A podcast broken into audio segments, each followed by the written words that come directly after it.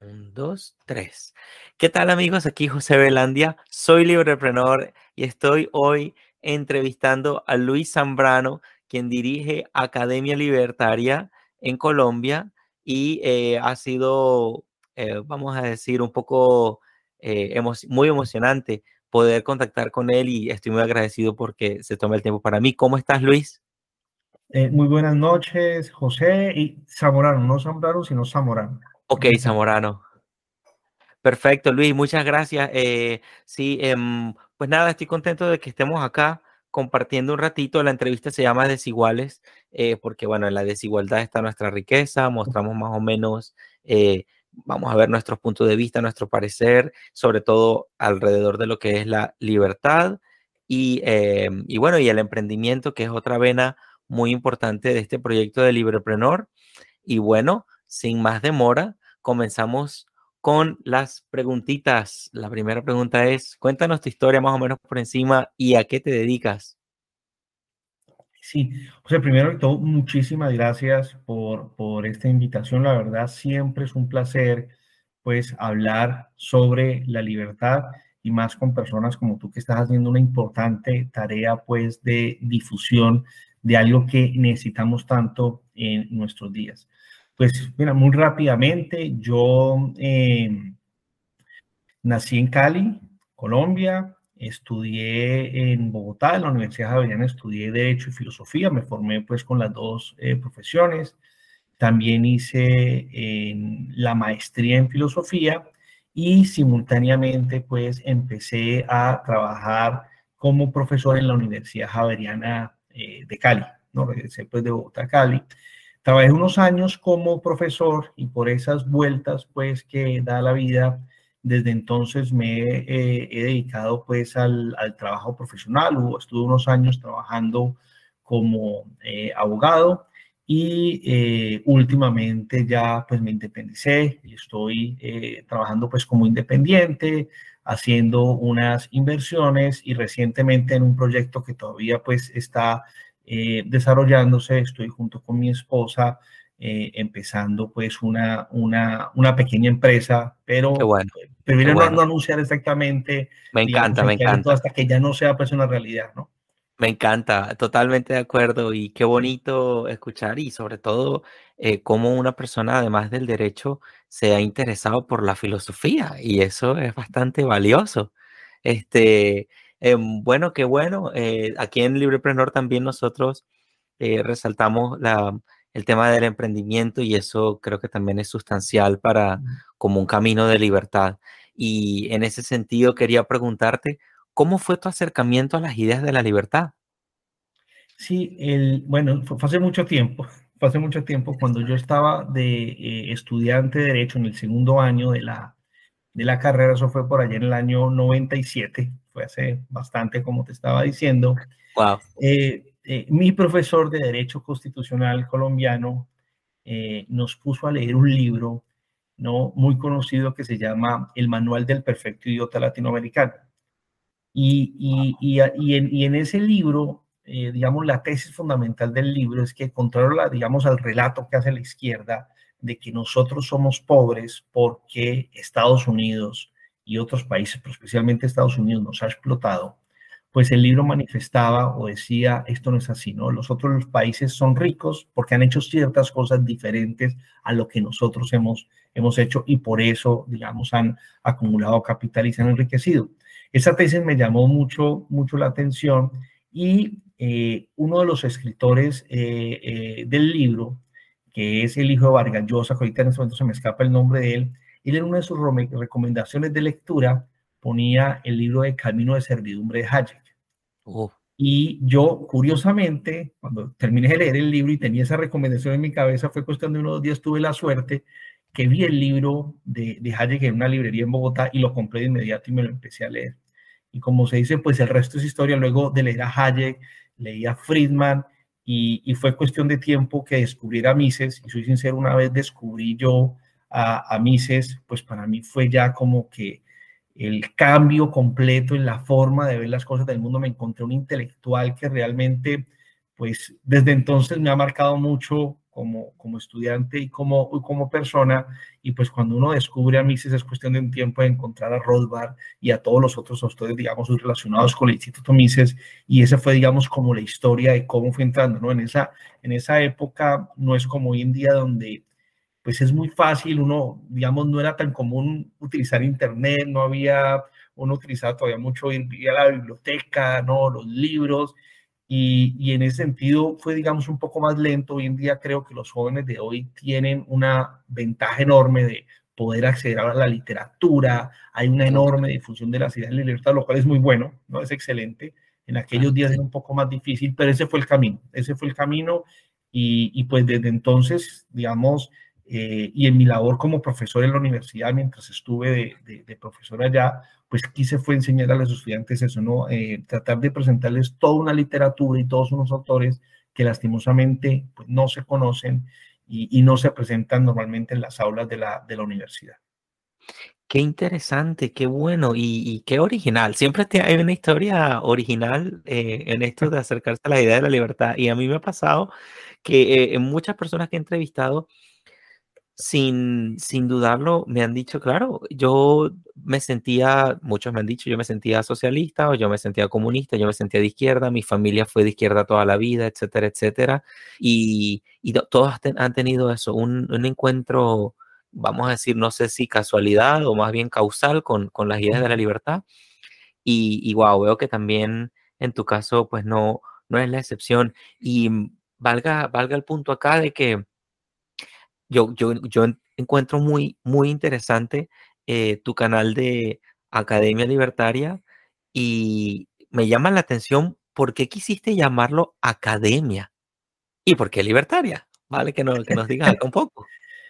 Sí, pues eh, em, uno de esos sueños pues que, que, que, que, tiene uno y que tenía yo pues desde, de, de, digamos, desde muy joven y un joven profesor en la universidad, y con varios estudiantes, especial un, un, estudiante eh, que no solamente es estudiante, sino es un gran amigo, ¿no? Eh, que es Santiago Guzán, que juntos pues fuimos quienes, quienes creamos el canal de, de Academia Libertaria. Siempre hemos soñado y seguimos soñando con algún día poder fundar en, en Colombia, eh, y ojalá pudiera ser en nuestra ciudad, en Cali, un instituto al estilo del Instituto Mises, ¿no? Un, un, sitio que sea un centro de pensamiento para libertarios que puedan ir ahí a hacer estancias de investigación los profesores, ¿no? Para estudiantes, etcétera. Y ese ha sido nuestro sueño, ¿no? Qué bueno. y, y, y, evidentemente, pues no es tarea fácil, ¿no? Hacer eso, pues, en, en nuestro país, donde, digamos, hay tan poca tradición eh, libertaria. Y empezamos lentamente eh, con un grupo de estudiantes en la Universidad Javeriana en Cali, ellos formaron, los mismos estudiantes formaron al interior de la universidad un instituto que se llama el Instituto Juan de Lugo. Y con ellos se empezó a hacer un trabajo académico y cuando empezó la, la pandemia, algunos de ellos dijeron, profesor, ¿por qué no nos da unas clases a través de Internet? ¿no? Para que hablemos sobre estos temas que nos ha interesado, que de pronto creemos que en esto no tenemos cierta formación. Y entonces empezamos a hacer unas clases por Zoom. Eh, eh, y Luego de eso, cuando llevamos ya casi un año y medio haciendo estas clases, pues un, un grupo de más o menos entre 10 y 15 estudiantes, empezaron a llegar personas de afuera. Y nos decían, mire, podemos invitar personas o no. Y entonces varios de ellos dijeron, hombre, esto hay que subirlo a YouTube. Y por eso, digamos, los primeros videos de nuestro canal tienen el formato de Zoom, porque es era lo que nosotros estábamos haciendo. Estábamos haciendo unas clases en Zoom para estudiantes, para 10, 15 personas. Y, entonces se empezaron a publicar esos videos y cuando dijimos, bueno, ¿qué nombre le ponemos al canal?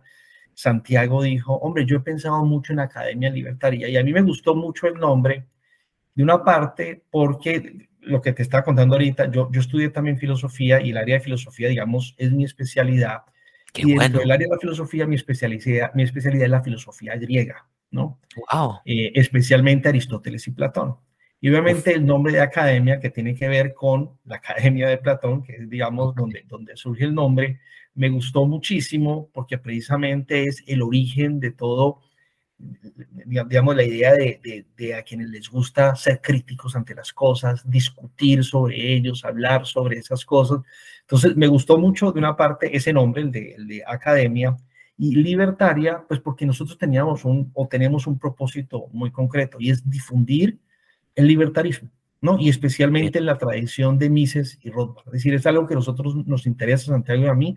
Queremos difundir estas ideas y este tipo de argumentos, digamos, esta escuela de pensamiento. Entonces, por eso es el nombre de Academia, Academia Libertaria. Wow, y que de hecho los que se metan a nuestro canal de YouTube, termino simplemente, verán que, que nuestro símbolo es un árbol de olivos y la razón de ellos son dos. La, primera, o, digamos son tres, la primera es porque el, precisamente este jardín donde estaba la Academia de Platón, pues el, el, árbol que más había ahí era el árbol de los olivos, le hace referencia, digamos, a la Academia Platónica. De otra parte, eh, tradicionalmente, ¿no? En la cultura occidental, el árbol de olivo ha sido señal, ¿no? De paz, de armonía, y que es lo que precisamente nosotros creemos que trae la libertad. Es decir, si se respetara la libertad y se respetara, digamos, el orden de libertad de los semejantes, viviríamos unas sociedades mucho más armoniosas, menos conflictivas y más pacíficas. Y por último, porque en el relato bíblico, no sé si te acuerdas, cuando, digamos, después del diluvio, nos cuenta la Biblia, ¿no? Que eh, la paloma que envía Noé al final, que le trae una rama de olivo, y después ya Noé la suelta y ya la paloma no regresa, es la señal como del renacer, ¿no? De, de, digamos, de la bendición de Dios que vuelve a empezar el mundo, etcétera. Entonces me pareció que ese árbol de olivo tenía una serie de significados que me gustaban mucho, todos los cuales los podía relacionar yo con la libertad y por eso le pusimos Academia Libertaria de símbolo que es un árbol un árbol de olivos. Esa es la, mm, esa Me encanta. Creo que nunca le había explicado todo esto a nadie así. Te, juro, te juro, Luis, que esa pregunta te la iba a hacer, que por qué el árbol, que me parece fantástico. O sea, te iba, e iba, esa era una de las preguntas que te iba a hacer. Eh, la segunda que te quería hacer era, has mencionado el tema de, de tener un pensamiento crítico y por supuesto estoy súper de acuerdo. Además de que también lo veo necesario y tengo también motivos para decir por qué es tan importante tener un pensamiento crítico, pero ya que eres filósofo, además de abogado, este, con lo cual entiendes las leyes, el rol de las leyes y el uso, el mal uso, el desuso y el abuso de las leyes, em, me encantaría escuchar de, tu, de tus palabras ya que todas estas preguntas no están, digamos, dentro del, del, plan que teníamos, pero es que están conectadísimas y se, le puede, le puede sacar tanto provecho y más en este momento. ¿Por qué consideras que es importante tener un pensamiento crítico? Y, y para aquellos que, porque todos hemos escuchado tener un pensamiento crítico, pero vamos a hacer aquí una pausa y quiero que nos digas por qué hay que tener un pensamiento crítico. ¿Qué es eso y por qué? A ver, eh, algo que nos enseña, voy a empezar como con una, una enseñanza de la economía es una de las cosas que nos enseña la economía es acerca de la escasez. Y una de las cosas, digamos, eh, cómo se manifiesta la escasez es incluso la escasez en el pensamiento. ¿A qué me refiero con esto? A que nosotros no podemos pensar acerca de todo. La vida no nos alcanza para pensar acerca de todo, ni para pensar acerca de todas las ideas. Y eso lo que significa, es necesario que sea así, no puede ser de otra forma, es que hay toda una serie de ideas que nosotros heredamos de las generaciones pasadas y que las aceptamos como verdaderas, hmm. como, eh, digamos, que están describiendo la realidad del mundo como es y que, eh, digamos, no pensamos sobre ellas. Y repito, esto no se puede eliminar porque nosotros no tenemos tiempo de repensarlo todo, digamos, desde el comienzo. Eh, y tampoco es necesario porque la idea es construir sobre lo que los hombres del pasado han construido. Así como heredamos capital y sobre la base de ese capital construimos, pues también heredamos ideas y creencias de los hombres del pasado y sobre ellas construimos. Y eso está bien, eso nos ahorra tiempo y nos permite incluso pensar más y llegar más lejos. Pero en esa, digamos, eh, herencia de ideas, pues hay un problema, es que nos pueden heredar ideas falsas. En ese sentido, conviene dentro de los límites de nuestra vida, de los límites de las posibilidades, ser capaces de pasarle una revisión a aquellas ideas que nosotros, digamos, heredamos y que, y que digamos, eh, posiblemente podrían ser falsas, para darnos cuenta qué cosas de las que estamos recibiendo son verdaderas y son falsas. La labor crítica, eh, digamos, en mi opinión, tiene sobre todo ese objetivo, poder ir a aquellas ideas que estamos heredando y que estamos recibiendo sin darnos cuenta que estamos recibiendo y examinarlas, digamos, como lo que son, no como una creencia que recibimos, sino como una idea que otros pensaron y que quizá pudo estar equivocada. Porque lo cierto es que muchos, digamos, de los errores del presente y las falsas ideas que hoy en día se tienen, no son en su origen por la idea misma que hoy se está defendiendo, sino por los fundamentos en las creencias que tiene esa idea. ¿ya? Un ejemplo muy sencillo, te voy a poner. ¿Quién va a discutir, por ejemplo, que una idea como cuidar el medio ambiente es algo bueno o que es algo que a todos nos conviene? Evidentemente todos estaríamos de acuerdo en que cuidar los recursos naturales, cuidar el planeta, es algo no solamente conveniente, sino si se quiere necesario, ¿no? Sí. Sin embargo, el problema es que cuando decimos esto, de inmediato está operando abajo una creencia y es que la única manera de cuidar el planeta y cuidar el medio ambiente es a través de la acción del Estado. ¿no? Y mm. creemos que cualquier cosa que vayamos a hacer para proteger el medio ambiente, necesariamente tenemos que hacerlo a través de la acción del Estado. Y es esa creencia precisamente la que nos está poniendo duda. Entonces, el problema, digamos, que nosotros podríamos tener con los ambientalistas, no es la idea de cuidar el medio ambiente. ¿Quién va a querer destruir el medio ambiente y quién va a querer quedarnos sin un planeta?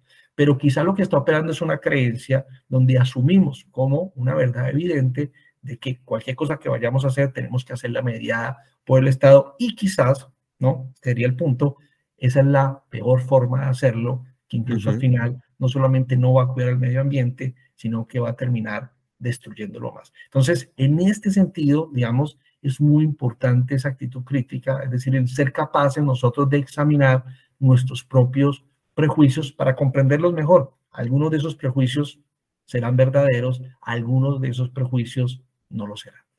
Además de que hay una aventura en descubrir las cosas, hay una aventura, hay algo enriquecedor y, vamos a decir, placentero, eh, lo que, que, vamos a encontrar en ese proceso de descubrimiento. Y me llevaste a, a, recordar dos ideas que me encantaría, además como filósofo te quiero sacar el jugo, dos palabras, ¿cómo explicarías así brevemente? porque siguiéndote por completo en todo lo que has dicho, em, ¿habrá un método para eso? O quizás muchos métodos para llegar a ese punto en el que empiezo a, a comparar y a sopesar las ideas que, que, estoy arrastrando? ¿Habrá algún método para yo dar como que en el punto de que, oh, esto yo lo puedo hacer de esta manera, sin necesidad de explicarlo tanto o, o, extendernos mucho, porque me parece que ahí puedes encontrar, además de una idea súper de negocio, un mar sin orilla o un, bueno, un infinito de, de qué hacer y además súper em, divertido, si se quiere. ¿Habrá un método? Y la segunda la pregunta sería, ¿Puedo hacer de ese método un hábito para nuestra vida, para yo poder replicarlo y transmitirlo a los demás? Sí, yo diría que sí hay un método, siempre y cuando por método no entendamos como que un conjunto de reglas, ¿no? Que uno pudiera, eh, digamos, no es un método al estilo de, por decirlo así, una receta de cocina, ¿no? Donde se le dice a uno, si uno, o, un, digamos, o un eh, experimento científico. Ok. Sino más bien una manera de hacer las cosas que se convertirán en un hábito. Eso sí, digamos, una, una, una, una, una cierta manera de vivir y que consistiría no en otra cosa que en aprender a oír aquello que se nos quiere hacer, eh, nos quiere ser dicho. Y esto, esto no, esta frase no me la he inventado yo. Esa es una, es una frase de mi filósofo alemán preferido que se llama Hans Georg Gadamer. Y él precisamente nos dice que la, digamos, la tarea de todo ser humano es aprender a oír aquello que se nos quiere decir, ¿no? Y que la tarea de la filosofía precisamente es enseñarle esto, digamos, a todas las personas, ¿no? Aprender a oír. Y aprender a oír no es tarea fácil, ¿no? Aprender a oír exige concentración y disciplina para silenciarse a sí mismo eh, y oír lo que eh, el otro nos está eh, diciendo, ¿no? O lo que el texto nos está diciendo o incluso lo que nuestra realidad misma nos está señalando. Y en ese sentido, el primer paso en este aprender a oír es, por ejemplo, ser capaces de poner atención desde el punto de vista filosófico, claro está, es aquello que no nos parece un problema, aquello que nos parece evidente, cuya verdad nos parece sobresabida, es precisamente lo más problemático. Por ejemplo, hoy en día asumimos como una verdad indiscutible que el Estado es una institución de orden social, de armonía social, una institución capaz de eh, crear justicia entre los hombres o aquella encargada de hacer la justicia entre los hombres. Y en ese sentido es una institución benéfica. Eso a todos nos parece evidente y nos imaginamos que, por ejemplo, una sociedad sin Estado sería caótica, llena de injusticia ¿no? y de violencia. Bueno, examinemos esa verdad. ¿no? Examinemos esa verdad. Y ese es el primer paso, ser capaces de silenciarnos a nosotros mismos y oír lo que se nos quiere, digamos, decir. Y puede ser que al oír uno lo que se nos está diciendo, digamos, no, eh, eso que se nos está diciendo es falso y no corresponde con la realidad. O puede ser que eso nos convenza. En otras palabras, diría yo, siguiendo a Gadamer, aquí no me estoy inventando nada, el método es, no es otro que el diálogo. Es decir, porque cuando estoy dialogando, el diálogo no es un debate de argumentos donde alguien quiere ganarle a otro. ¿no? Eso es un debate, donde hay uno que quiere ganar y el otro, hay, hay unos ganadores y otros perdedores. En el diálogo no hay ganadores ni perdedores, porque en el diálogo lo que estamos es, digamos, examinándonos a nosotros mismos. En el diálogo el otro me examina a mí y yo examino al otro y nos examinamos mutuamente. Y como decía Sócrates, y con esto termino, hay, hay un diálogo que recomiendo a todos su lectura, que es el Gorgias de Platón. Ese, diálogo yo, digamos, eh, me encanta. Es uno de mis diálogos preferidos de Platón, donde precisamente el tema de fondo es el tema del poder, ¿no? Y en ese diálogo hay un momento donde Sócrates está hablando con Gorgias, que es un gran profesor de retórica. Y, Gorgias está haciendo una exhibición pública de retórica y Gorgias está, digamos, con esto buscando clientes, ¿no? Gente que lo contrate para que le enseñe retórica. Y obviamente Sócrates se ha dado cuenta que Gorgias ha caído en una contradicción y a Sócrates le da un poco de pena, digamos, que todas las personas que los están oyendo ahí se den cuenta que Gorgias ha caído en una contradicción. Entonces Sócrates antes de decirlo dice, Gorgias, mira, yo he visto que hay gente que a veces está discutiendo y está hablando y termina en unas peleas muy horribles y muy feas que al final no conducen a nada. Y, yo la verdad no sé qué tipo de hombre eres tú. Y, si no eres del tipo de hombre que soy yo, le dice Sócrates, quisiera que dejemos las cosas ahí, más bien dejemos esto así. Le dice, pero si tú eres del mismo tipo de hombre que soy yo, le dice Gorgias, eh, Sócrates a Gorgias, Continuemos. ¿Qué tipo de hombre soy yo? Le dice él. Yo soy de aquellos que cuando ve que alguien dice una mentira, lo que refuta y le gusta refutarlo. Pero prefiere ser refutado. Prefiere que cuando yo sea el que diga la mentira, a mí me refuten. Porque cuando refuto a otro, sí, confirmamos que algo es verdad, dice Sócrates. Pero cuando yo soy refutado, yo me libero de una falsedad y gano una verdad y considero que eso es un bien mayor. Y ese es el punto del diálogo. El punto del diálogo es que es un examen propio donde ponemos, digamos, sobre la mesa nuestras ideas y es algo que nos permite o confirmar la verdad de ellas o, como diría Sócrates, un mayor bien, ¿no? liberarnos de aquellas falsedades que conservamos. Entonces, la manera de examinar o hacer examen crítico no es otra que el diálogo. Estar dispuestos a oír al otro y entender al otro. Excelente, wow, yo soy muy Team Sócrates, yo soy medio fan de Sócrates, de verdad que sí, me cae muy bien. Este, ok, bueno, no, fantástico, o sea, excelente, y lo que más me encanta es cómo, cómo logras una, eh, transmitir algo así de amplio de una manera tan entendible, tan, eh, creo que además hay que sacarle muchísimo provecho y te veo por, por el camino que es, sacándole provecho al máximo de tu talento, querido Luis, claro que sí. Muy bien, y entonces en ese mismo orden de ideas, em, ¿cuál ha sido el mayor reto? Imagínate para un filósofo como tú, eh, además muy profesional, eh, ¿cuál ha sido el mayor reto en tu tarea de difundir la libertad y cómo lo has manejado? A ver, el, digamos, hay dos grandes retos y relacionados entre ellos. El primer reto es, digamos, refutar los argumentos de aquellos que están en contra eh, de la libertad. Realmente no es muy difícil. Es decir, eh, las ideas que se oponen a las ideas de libertad son refutables. ¿ya? Es decir, eh, digamos, nosotros no encontramos nunca un argumento que al oírlo decimos, no sabemos cómo refutar esto. ¿no? Es decir, en ese sentido, digamos, nosotros podemos refutar aquello que se nos presenta como un contraargumento, ¿no? Ahora bien, ¿cuál es la primera dificultad? La primera dificultad no es la refutación, sino la cantidad de ideas falsas que hay acerca de la libertad.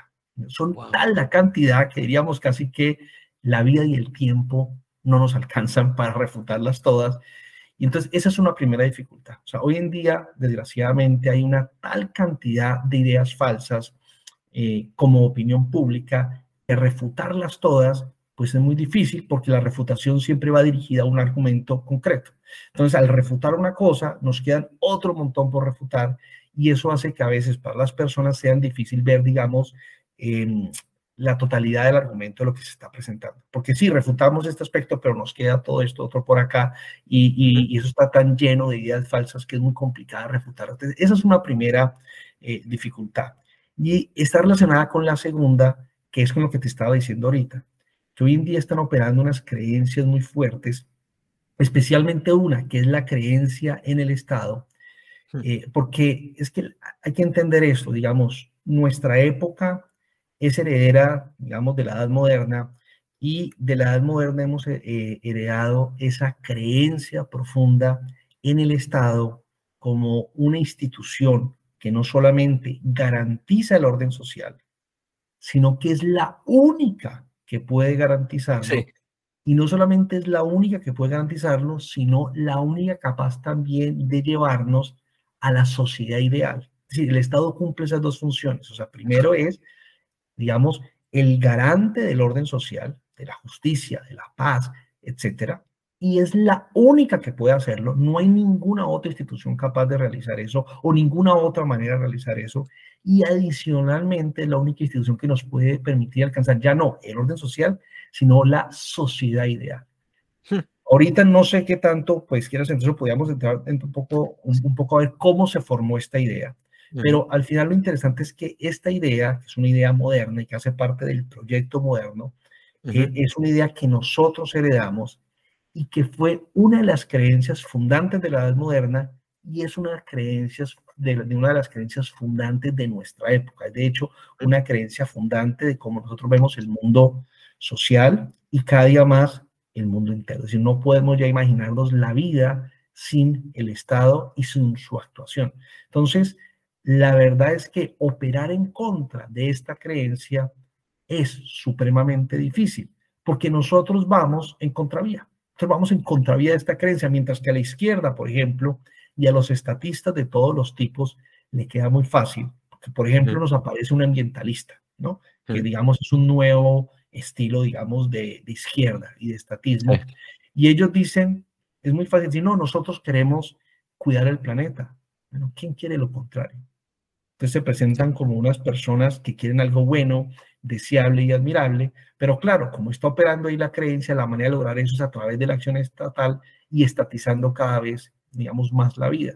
Entonces les queda fácil porque es asumir esto, que lo que necesitamos es estatizar más, más Estado, y se montan sobre, digamos, sobre ese tren. Entonces el tren solito los lleva. En cambio, nosotros no solamente estamos presentando unas ideas, sino que nosotros tenemos que refutar esa creencia profunda.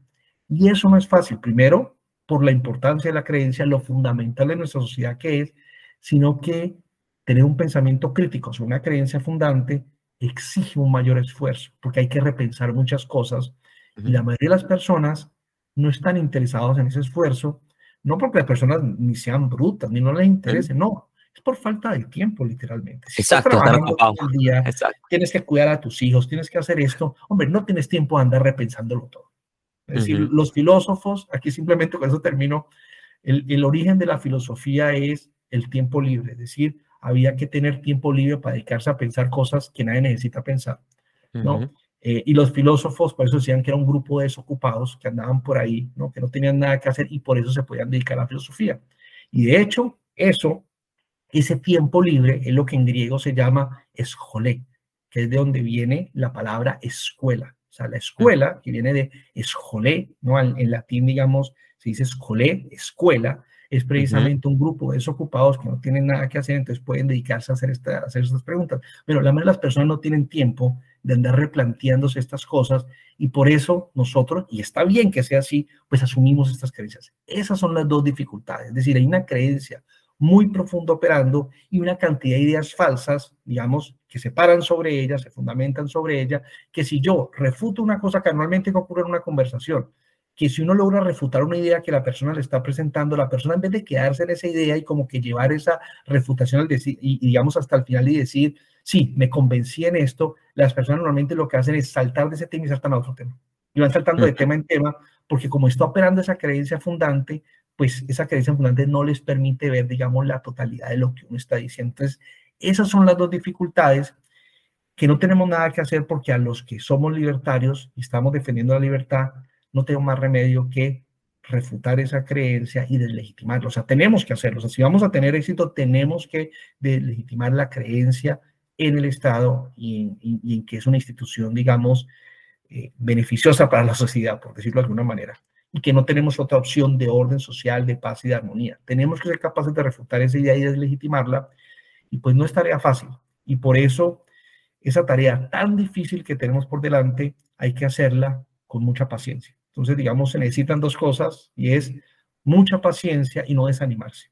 No desanimarse porque es muy fácil desanimarse cuando uno ve que el mundo entero va por el camino equivocado.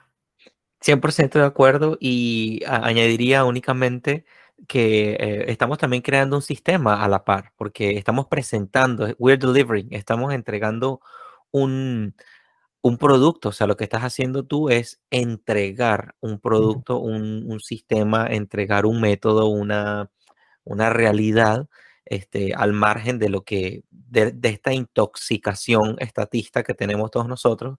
Em, y eso me, parece interesante porque es otra forma, están los argumentos a, través de la conversación que veníamos eh, mencionando, y está también cuando una persona ve una realidad, también ve tu ejemplo, también ve el entorno, las personas que se están interesando, eh, esta dinámica que a mí me gusta pensar, no sé si estaré en lo correcto o no, que además tú eres, veo desde lejos que te has trabajado, te has eh, desarrollado conscientemente eh, en adquirir conocimiento, en realizar cosas, en entregar, entregar. Yo lo llamo entregar, porque todos entregamos algo. Em, y me gusta pensar que ese talento es ah, imposible de, controlar o de censurar. O sea, está, está íntimamente relacionado con tu libertad. O sea, el talento nadie te lo puede arrebatar, nadie te lo puede robar, ni siquiera te lo pueden regular. Entonces creo que la sociedad que estamos viviendo exige una especie de surgir de personas así, filósofos desocupados, pero dentro de las ocupaciones, sacar esa, esa desocupación para, para... Es lo que estamos haciendo definitivamente, porque sé que con bastante esfuerzo hemos logrado este tempito juntos para poder conversar. Em, totalmente de acuerdo. Siguiente sería, que me, vamos por esa, por esa línea. Em, ya que no lo veo. Ok. ¿Cómo pudiera? Entonces, ¿será que en pocas palabras me puedes dar un concepto de qué es la libertad? A ver, e-, esa pregunta es muy importante. Voy a tratar de ser más corto. Perfecto. Y, lo primero hay que decir es, como suelen, a ver, como suele, digamos, suele con muchos conceptos fundamentales, eh, tienen varios significados. ¿Sí me explico? Y esto es muy importante, porque libertad se puede entender en varios sentidos. Y digamos, desde el punto de vista relevante del libertarismo, no nos interesan, o no es que no nos interesen, sino que no estamos hablando en todos los sentidos de la palabra libertad. ¿A qué me refiero con esto?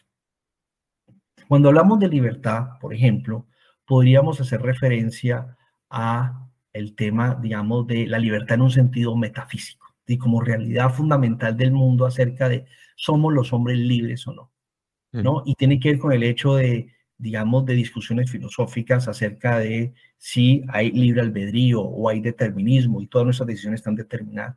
Esa es una discusión filosófica, ojo, muy importante. Y no solamente creo yo que es muy importante, sino que es una, eh, digamos, discusión filosófica que toda persona creo que debería plantearse. Sí. Eh, porque sus implicaciones son, como te puedes imaginar, monumentales para la manera como vivimos. Eh, y que no se puede eludir. Sin embargo, no es ese el sentido, digamos, de libertad que hablamos cuando hablamos de libertarismo. Y como estamos hablando, digamos, de la libertad en el sentido social o del orden social, entonces no es el sentido de libertad. Y podríamos distinguir otros sentidos, pero al menos hay un sentido fundamental que es este, ¿no?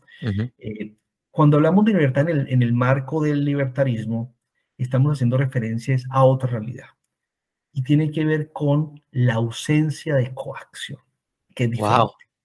¿Puedes decirnos qué es la coacción? ¿Qué es la coacción para eh, de paso con eso?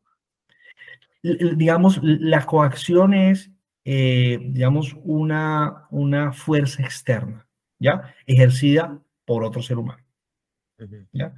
Es una, es una, es una, es algo que otro ser humano, digamos, realiza, un, un uso de la fuerza, ¿no? Que me impide a mí hacer aquello que yo quiero y que hubiera podido haber hecho de no presentarse esa fuerza que ha hecho el otro, ¿no? Entonces, cuando hablamos de libertad, nos, ahora, ojo, muy importante, no es simplemente ausencia de coacción, digamos, ahí sería una definición incompleta, sino que libertad sería la ausencia de coacción respecto a, digamos, a, eh, eh, a mi propiedad, ¿no? Es decir, es, es ausencia de coacción en la disposición de lo propio. ¿ya? En ese sentido, la libertad sería algo así como la facultad para disponer sin coacción de lo que es mío.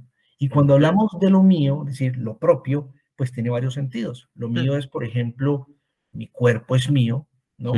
Eh, mis acciones son mías, pero también, por ejemplo, yo puedo decir, este computador es mío. Evidentemente, el computador no es mío de la misma manera como mi cuerpo es mío. Es decir, mientras que sobre mi cuerpo, la propiedad que tengo sobre mi cuerpo es un, digamos, no es un, no es un derecho real de dominio, que es como se llama técnicamente en derecho la propiedad que tengo sobre el computador o que tengo sobre un lote de tierra, cosas de ese estilo así, pero lo puedo llamar, digámoslo así, mío, aunque sean distintas maneras de lo propio, ¿no? Entonces, respecto de lo propio, yo, digamos, puedo disponer de ello sin coacción. Eso sería la definición de libertad y es muy importante entender que precisamente lo propio, aquello que es mío, ¿no? Eh, yo puedo distinguirlo de manera natural de lo que le pertenece a otro. Es decir, yo puedo distinguir de manera natural mi cuerpo del cuerpo de otro, es el cuerpo de otro, ¿no? Sus acciones de las mías, esto no lo hice yo, lo hizo otro,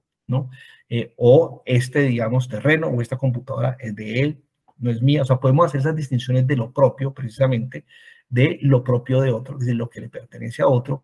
Y en ese sentido, ese es el límite de mi libertad. Es decir, cuando yo, digamos, no es que yo quiero la computadora del otro, voy y se la quito, ya esa no es una acción libre, sino que esa es una agresión. ¿ya? Y esa agresión justificaría el uso de la fuerza. En otras palabras, lo, que estamos nosotros diciendo como libertarios es que mientras yo disponga de lo mío, ¿no? Eh, puedo exigir ausencia de coacción, ¿ya?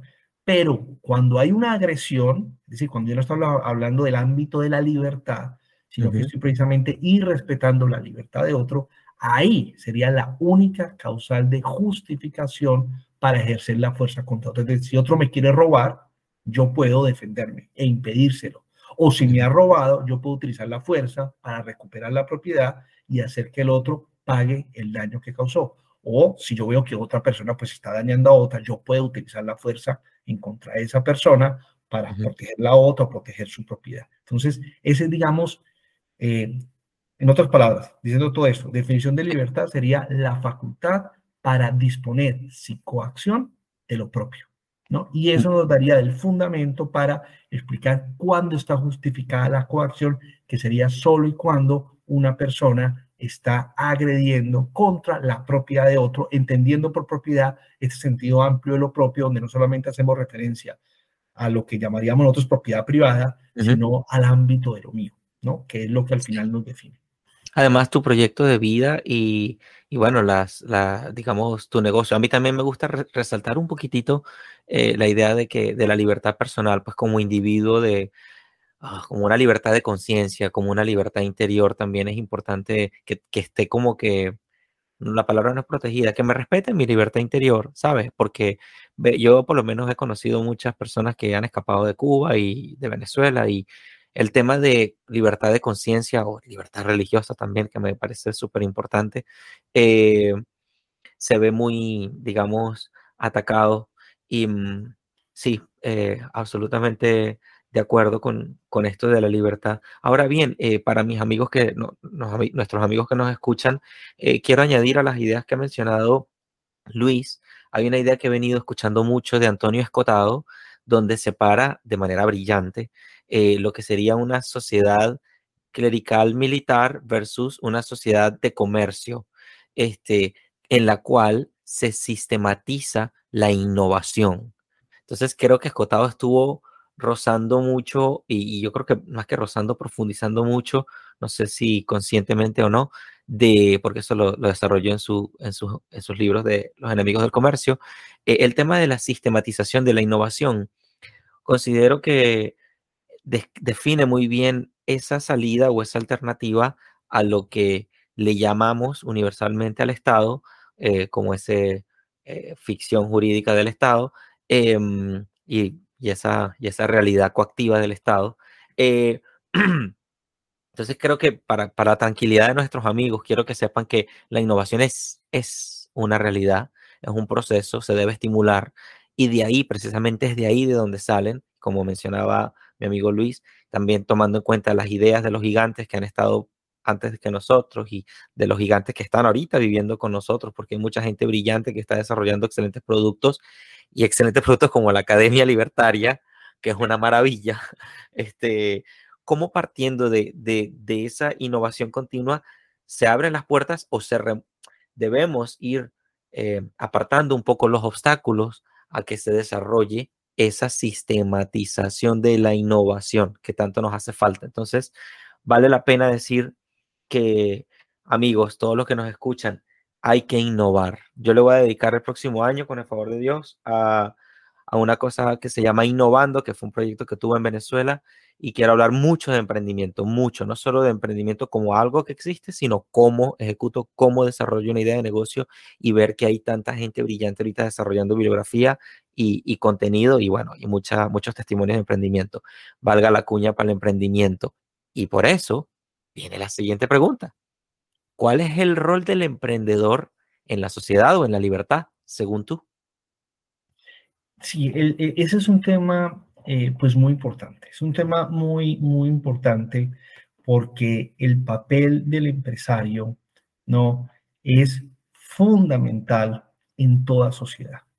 Y, digamos, los mismos empresarios, incluso los empresarios exitosos, a veces no son conscientes de su rol social y del papel tan importante que juegan en la prosperidad y en el éxito de una sociedad. ¿Y por qué digo esto? Simplemente quiero decir lo siguiente, hoy en día se nos enseña lastimosamente que un empresario cumple un rol social si y solo si eh, paga altísimos impuestos, ¿no? Para que eh, el Estado utilice esos recursos para eh, hacer justicia social. Porque la idea es algo así como que si un empresario es exitoso, ese éxito del empresario se ha conseguido dañando a la sociedad y empobreciendo a la sociedad. Entonces tiene que venir el Estado benefactor a cobrarle impuestos para corregir ese daño que el empresario exitoso ha hecho. O, por ejemplo, ha hecho daño al medio ambiente y entonces a través de unos impuestos muy altos o sometiéndose simplemente a la montaña de normatividad del Estado, el empresario algo así como que limpia su conciencia y cumple un rol social. Es decir, el empresario cumple un rol social si se somete a la tiranía del Estado y a sus normas y paga sus altísimos impuestos porque de esa manera el Estado corrige, digamos, los males que ha, que ha causado el, el empresario. Pero esta idea, digamos, que se presenta hoy en día, pues evidentemente es una idea falsa porque desconoce el rol del empresario. Porque es que el rol del empresario es el siguiente. Y es esto.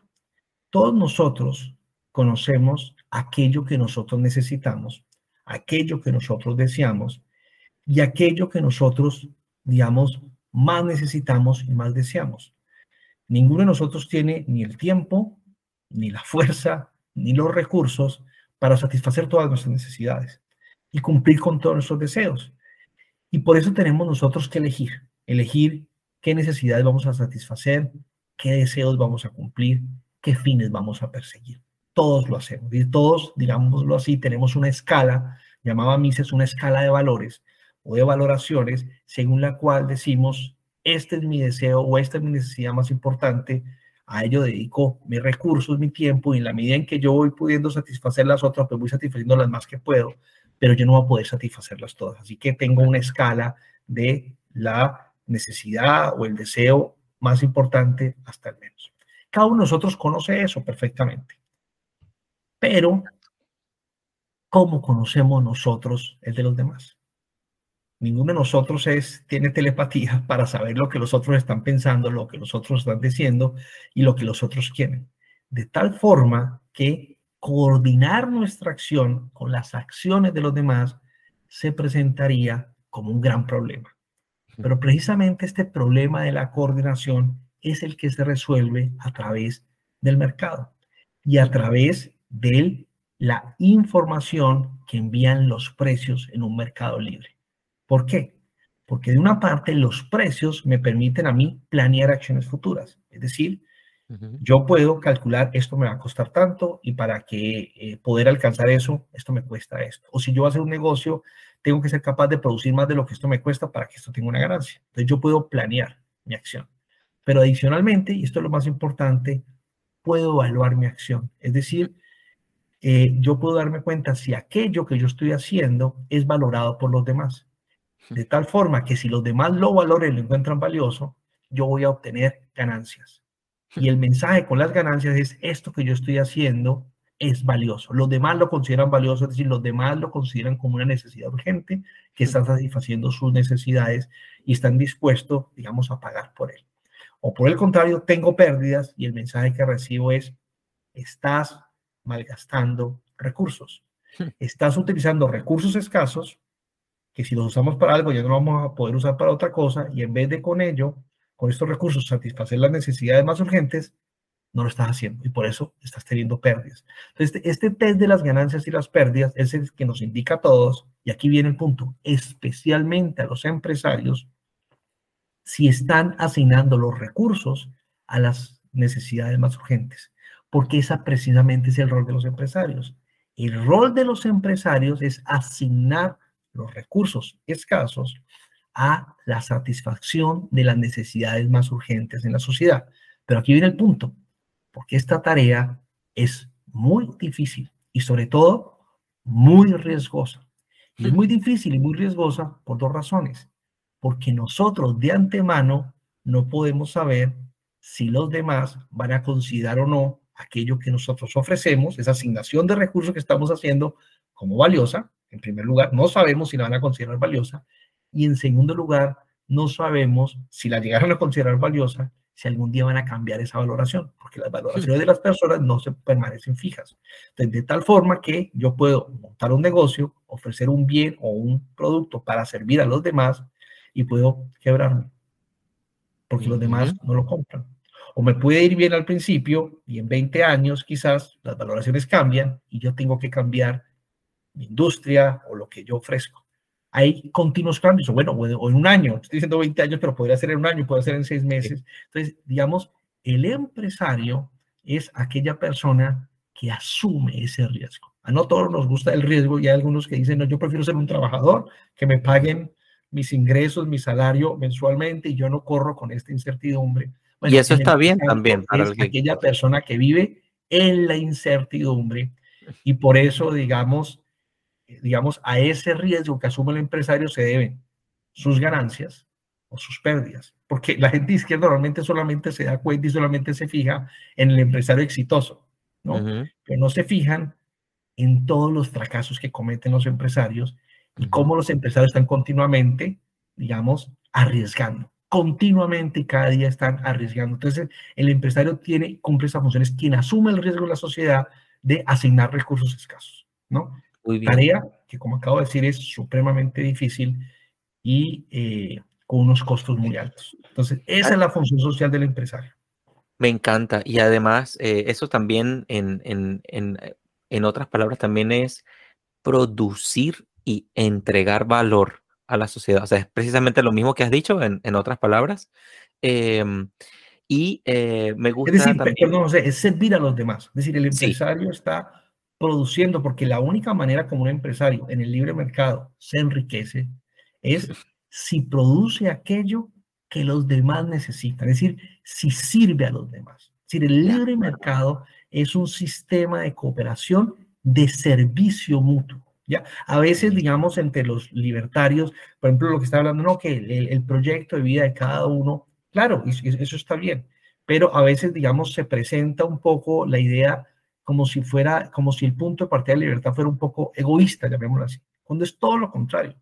Porque precisamente en el libre mercado no es que, no, haga lo que usted quiera. Bueno, yo puedo hacer lo que yo quiera, pero de pronto nadie quiere lo que yo quiero, ni nadie quiere lo que yo produzco, y no soy yo el que le da valor. Son los otros quienes valoran lo que yo produzco. Y por lo tanto, si yo quiero tener éxito, yo tengo que pensar en cómo producir aquello que los demás quieren, lo que los demás están dispuestos a comprar y lo que los demás necesitan. Es un sistema de cooperación donde solamente puedo satisfacer mis necesidades si primero he servido a los demás. 100%. Y me gusta también acuñar que tú, eh, el, este benefactor social o este servidor de la sociedad, este empresario o emprendedor, eh, esta persona eh, juega con lo propio. Eso a mí me encanta repetirlo muchísimo. Tú haces, tú vamos a decir, entregas lo propio, juegas con lo propio, te arriesgas con lo propio. ¿Y qué es lo propio?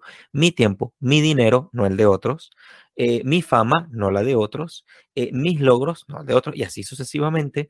Y eso lo hace heroico al emprendedor, porque si, si a mí me, me, va mal, pues nada, pues la llevaré muy mal. Y muchas personas, me gusta, en Venezuela estuve estos tiempos sé que volverán. Eh, en Venezuela estuve apoyando y asesorando muchos emprendedores y pequeñitos negocios a, desarrollar con metodología algo de innovación y creación de propuestas de valor y cosas así para impulsar sus negocios, sobre todo en un momento en el que el mercado cambiaba y los obstáculos no eran pocos. Entonces, claro que la lectura del mercado tiene que además tener, además de leer el mercado del consumidor, que ya es bastante, ¿no? Que no es nada fácil eh, saber qué quiere, cómo lo quiere, cuándo lo quiere, por qué lo quiere, de qué manera lo quiere, etcétera, etcétera.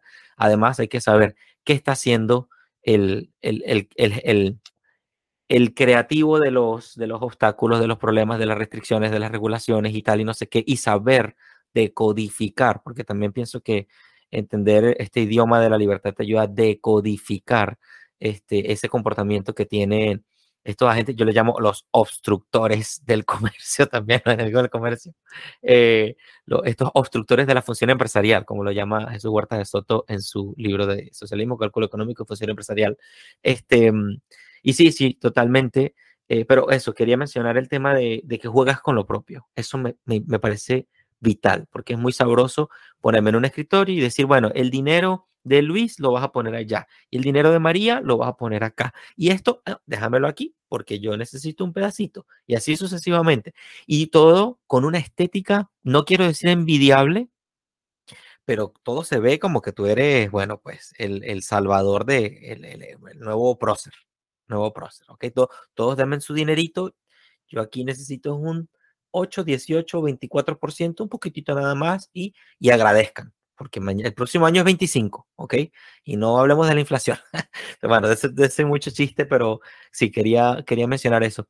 Finalmente, querido Luis, ¿cómo le hablamos a nuestro entorno de la libertad? Veo que lo haces muy bien y con mucha pasión y mucha estructura en tus ideas, que te lo aplaudo.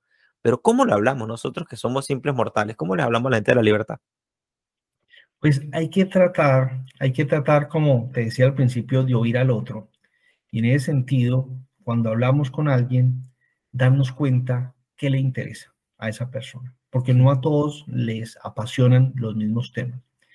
Y en ese sentido, cuando nos enteramos de qué es aquello que le apasiona a una persona, le interesa, tratar de ver, ¿no? En esa área de la vida, por ejemplo, qué papel juega la libertad y cómo ahí, digamos, la libertad sería eh, importante. Por ejemplo, ¿no? Eh, por ejemplo, yo soy creyente, yo soy cristiano, entonces cuando hablo, digamos, con personas en la iglesia y eso, una de las grandes preocupaciones para nosotros, eh, los creyentes, es la educación pública. Como en los contenidos de la educación pública, los contenidos son cada vez más abiertamente, digamos, enemigos de la fe, ¿no? Y, y digamos, están utilizando las escuelas públicas como simplemente instituciones de adoctrinamiento estatal. Y en unos países la cosa es incluso peor que, en otros, ¿no?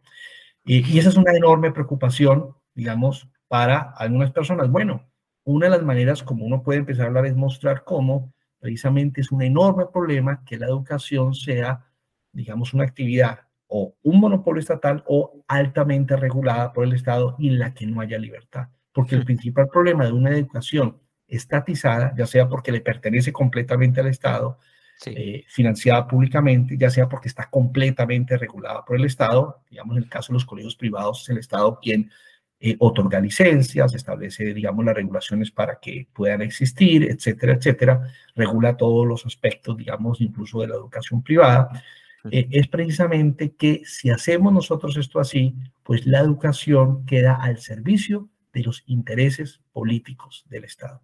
Y será el Estado quien decida quién puede ser colegio y quién no, quién puede educar, quién no, qué se puede enseñar y qué no se puede enseñar.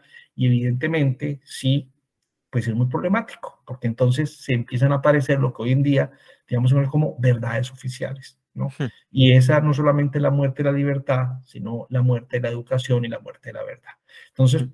así, digamos, con cada persona, por ejemplo, hay un ambientalista, tratar de mostrar al ambientalista cómo nosotros también queremos proteger el medio ambiente, pero la acción estatal es imposible que lo haga y lo que al final va a hacer la acción estatal es destruirlo más y explicarle por qué esto es así y cómo la propiedad privada es verdaderamente la única institución por medio de la cual podemos proteger eh, nuestro planeta y el medio ambiente, digamos, para nosotros y para el futuro y así sucesivamente. Entonces, la clave es siempre tratar de oír lo que al otro le interesa y tratar de presentarle, digamos, qué relación hay con su interés de la libertad, porque al final, digamos, hoy en día es bastante fácil, lo cual es un problema para nosotros, porque el Estado se ha metido y se quiere meter en todos los ámbitos de la vida. Es decir, no hay ámbito de la vida que el Estado no quiera regular y someter para sí. Es decir, la pretensión del Estado es absoluta, ¿no? Y por eso vemos nosotros que no hay actividad humana novedosa que aparezca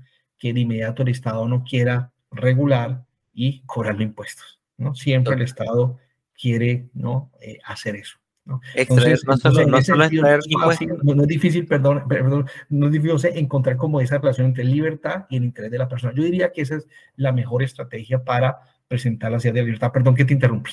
No, no, perfecto, y perfecto, Luis, con todo gusto. Eh, y, y, saber que también eh, o sea, eh, ah, no solo extraen eh, impuestos, extraen votos y, a qué precio, y a qué precio, y a qué precio. Este, además se juega en el futuro, en fin, esto es, lo que le falta es una bolita de adivinar el futuro y así, o sea, en fin, el caso, caso es como que nunca me han gustado la, la idea, me encantan los filósofos, pero yo veo un filósofo una persona totalmente respetable versus un sabio barbudo que lo sabe todo, ¿no? Como que hay una especie de misticismo en esto del, de los gobiernos y tal, y, y los políticos. Eh, perfecto, querido Luis. O sea, ha sido fantástico hablar contigo. Hay una pregunta que nos hizo Fer, una psicóloga que entrevisté hace poco, que por cierto recomiendo, y está en Chile. Eh, bueno, ¿qué me parece interesante de ella? Me parece muy interesante todo, por supuesto, eh, sobre todo su emprendimiento. Ella se dio cuenta de que mm, los hombres masculinos, hombres, eh, estaban encontrando problemas de que necesitaban una asistencia psicológica y encontró ahí un nicho de mercado fantástico como emprendedora y como profesional, se lo aplaudo muchísimo y pues la entrevisté hace poco, ya por ahí aparecerá en, entre tantas entrevistas que ha hecho recientemente yo, gracias a Dios. Eh, y entonces ella hace la siguiente pregunta, em, ya te digo cuál es, ok, la pregunta de Fer, ¿cuál es el mayor aporte ¿Qué has venido a hacer al mundo? ¿Cuál tú sientes que es una misión en tu vida aquí en este mundo? Esa fue la pregunta de Fer. Y luego harás una pregunta para el próximo. Cuéntanos, querido Luis. O sea, la pregunta es, ¿cuál es la misión de mi vida en este mundo? Sí, ¿cuál, crees, ¿cuál tú crees que es? bueno, el, el, esa es una pregunta, pues, es una pregunta, digamos, esencial porque eh, es una pregunta que digamos, es la pregunta por la vida de cada cual y exige, digamos, como un, primero una evaluación propia de quién soy yo, cuál es mi misión, qué quiero hacer. Y en ese sentido tiene que ver con, eh, con, con, esas preguntas, digamos, irrenunciables de cada persona. Y todos nos hacemos esta pregunta de alguna manera. Podemos tomarnos tiempo para examinar la pregunta y la respuesta o podemos responderla sin tomarnos el tiempo y, digamos, tomar prestada las, a veces las respuestas que heredamos, ¿no? Entonces es una pregunta muy importante. Y, en ese sentido, para relacionarlo con el tema de la libertad, ¿no? Eh, una cosa que a veces hay que caer en cuenta es que si bien defendemos la libertad, pero nos tenemos que preguntar libertad para qué, ¿sí? ¿por qué queremos ser libres? ¿no? Y, en ese sentido nos salimos del ámbito del libertarismo, ¿no? porque digamos, eh, eh, como te digo, digamos, la pregunta del libertarismo es qué es ser libre y cuándo está justificado el uso de la fuerza contra otro ser humano y aplicar, digamos, esta afirmación eh, básica a los distintos, digamos, casos de la vida social. Entonces, digamos, es como esa, ese ámbito restringido de, un problema muy, específico, ¿no? Es decir, cuándo está justificado y cuándo no el uso de la fuerza contra otro ser humano, ¿no? Exacto. Correcto. Esa sería la, la pregunta de la libertad y la pregunta del, del libertarismo. Pero pues evidentemente nuestra vida no se reduce a esa pregunta, nuestra vida tiene más ámbitos, ¿no? Correcto. Y, y en ese sentido, pues digamos, esta pregunta yo la tengo que responder, eh, digamos, desde donde yo respondo estas preguntas fundamentales. Y como te decía, pues yo soy creyente, ¿no? Yo soy cristiano, y eso lo que significa es que, pues, el, digamos, el, el punto de partida, digamos, de la fe cristiana es que hay un creador y nosotros somos criaturas es decir, yo no puedo responder esta pregunta desde otro ámbito porque... No, hace falta, no hace falta, es, tuya, claro, no, no, hace falta de otro ámbito. No es lo mismo que yo vea al ser humano, digámoslo así, como, como una criatura que ha venido a existir por azar, ¿no? Y el resultado, digamos, del caos, a que yo comprenda que el ser humano es una criatura de Dios. Es decir, de inmediato la visión de la realidad y la visión de mi vida cambia completamente. Digamos, es un punto de partida fundamental. Y en este sentido, digamos, desde las enseñanzas bíblicas, nosotros somos criaturas de Dios y hemos sido creados para eh, servirlo a Él, ¿no? Hemos sido creados con un propósito y el propósito, pues quien lo determina es el creador. En ese sentido, digamos, espero yo que eh, eh, pueda, como padre, como esposo y como persona, servir a Dios, ¿no? una de las maneras como intento hacer eso, por ejemplo, es enseñando eh, las ideas de la libertad, porque no solamente creo que ellas están arraigadas fuertemente en la tradición cristiana, es en el mundo occidental cristiano donde el problema de la libertad se vuelve eso, un problema, y donde la idea de los derechos eh, de toda persona, eh, digamos, se descubre y donde el concepto de la dignidad de la persona se descubre y se resalta precisamente porque todos los seres humanos son imagen y semejanza de ellos, en ese sentido tienen un valor, eh, digamos, indiscutible. Entonces, espero yo que mi defensa de la libertad, ¿no? Eh, sea una manera como muchas personas puedan reconocer el valor que tiene cada una y que ese valor es precisamente porque somos criaturas hechos imagen y semejanza de Dios. Es decir, que a muchas personas les permita la libertad descubrir, eh, digamos, la necesidad de conocer al Dios de la Biblia, de conocer a Jesús y cuál es el mensaje de Jesús, que es el mensaje del Evangelio. Entonces, espero yo ¿no? que, que para eso pueda servir, para eso pueda servir mi vida y, y, que ojalá Dios me lo permita. Amén, totalmente de acuerdo. De servicio a Dios, ojalá que, lo, ojalá que pueda hacerlo. Totalmente, y te lo aplaudo fuertemente, además de que lo haces a título personal, yo pienso que esta sociedad requiere personas que sepan defender qué, qué, hacen, por qué lo hacen, qué piensan, por qué lo piensan, eh, qué deciden y por qué lo deciden. Y pienso que, sobre todo nosotros, los hombres masculinos, debemos tener una, una, sí, una arquitectura por dentro que nos ayude a, a, salir adelante y decir, yo hago esto por esto y yo creo en esto por esto, porque es muy fácil la gente que, no sabes, se, se, resbala y no, no dice, solo repite lo que otra persona dice y yo te aplaudo mucho eso. Además de que eh, retomando un poquitito la idea de, del, del, caos y, y, del orden divino, eh, somos las personas que creemos o que tenemos fe, eh, quienes podemos entender el caos. Ahora, el caos no puede entender el orden. o sea, una persona con orden puede entender el desorden, pero no al revés. Entonces, para aquella persona, yo no creo que yo tenga público por ahí ateo, no lo creo, pero en todo caso, eh, es, es, dentro de un marco de libertad en el que tú puedes creer. Es, un, es en un marco de libertad en el que tú puedes, porque yo he hablado, oye, que he hablado con muchas personas que vienen de Cuba y que se han escapado en balsas, que se han venido de mil maneras. Y es que el tema solamente, solamente una, una fe o una religión le puede hacer frente a, esto, que es otra fe o es otra religión, si la quieres ver de alguna manera, porque eh, precisamente no, no, no, son, no son tanto razones, sino dogmas o, prejuicios o preconcepciones lo que tienen quienes, de, quienes son enemigos de la libertad.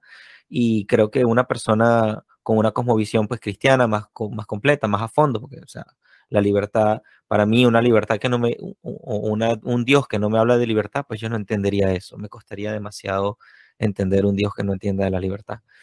em, y que la libertad es responsabilidad, sobre todo, que también me gusta decirlo muchísimo, eh, porque hay personas que se asustan y dicen, no, es que la libertad es el caos y no sé qué, es que, es que es en la libertad donde puede haber orden. O sea, es en la libertad donde un artista puede pintar un cuadro. Eh, yo no he visto que de un, de un molino de carne salga una escultura, yo no he visto eso, ¿sabes? Yo he visto es lo contrario, yo he visto mm. desde la libertad que una persona saca una cosa bella como Dios lo ha hecho con nosotros y estoy totalmente de acuerdo contigo. Em, bueno, perfecto. ¿Y cuál sería tu pregunta para el próximo entrevistado? Bueno, una de las cosas ¿no? que eh, eh, hemos tratado, digamos, como que hemos hablado hoy en día y que me parece interesante, porque es algo, por ejemplo, que Mises hace mucho énfasis, y es, es que nuestras acciones están guiadas por ideas. Démonos cuenta de eso, ¿no? ¿no? Es decir, todas nuestras acciones están guiadas por ideas que pueden ser falsas o verdaderas. En ese sentido, me, parecería interesante preguntarle, digamos, eh, a, la siguiente, a la siguiente persona, ¿qué idea le gustaría resaltar que sea una idea que ha guiado a sus acciones? ¿Qué idea? ¿no? Estoy escribiéndola. Encanta, ok, me fascina esa pregunta, me fascina, muy bien, muy bien. Oye Luis, ha sido todo un placer conversar contigo. ¿Tienes algunas palabras de cierre? Solamente agradecimiento, José. Un, eh, ha sido también para mí un enorme placer, siempre a la orden. Eh, nos mucho que nuestro canal pues, de, de Academia Libertaria, ¿no? Eh, que es un canal pues de, de, dos personas que nuestra experiencia simplemente pues como profesores universitarios eh, eh, pues te haya gustado, te, te haya servido y, y, estamos siempre a la orden en lo que necesites y simplemente pues para terminar me di cuenta pues que eres venezolano y mi esposa es venezolana, así que tengo pues para mí tengo un contacto con Venezuela pues supremamente cercano. Y estoy pues, muy enterado tanto de lo que pasa allá y, de todo, digamos, lastimosamente las cosas que pasan allá. Así que pues un gusto y, estoy siempre a la orden en lo que, en lo que te pueda ayudar y en lo que te pueda servir. Eh, cuenta conmigo. Claro que sí, muchas gracias Luis. Bueno, esto ha sido Desiguales, también el honor ha sido muy, muy, muy bonito para mí. Eh, bueno, te felicito. Luego quisiera entrevistar a tu otro compañero, si me lo facilitas, luego me permite, y bueno, le comentarás cómo te fue y todo eso, me encantaría entrevistarlo también. Eh, esto ha sido Desiguales. Hemos mostrado, fíjense, cómo en la desigualdad está nuestra riqueza. Eh, y bueno, siempre hablando de lo mismo, emprendimiento y libertad, eso no tiene fin eh, lo veo como dos caras de una misma moneda. Eh, y bueno, nuestro amigo Luis nos enseña cómo podemos ver la vida en clave de libertad. Muchas gracias a todos. Muchas gracias.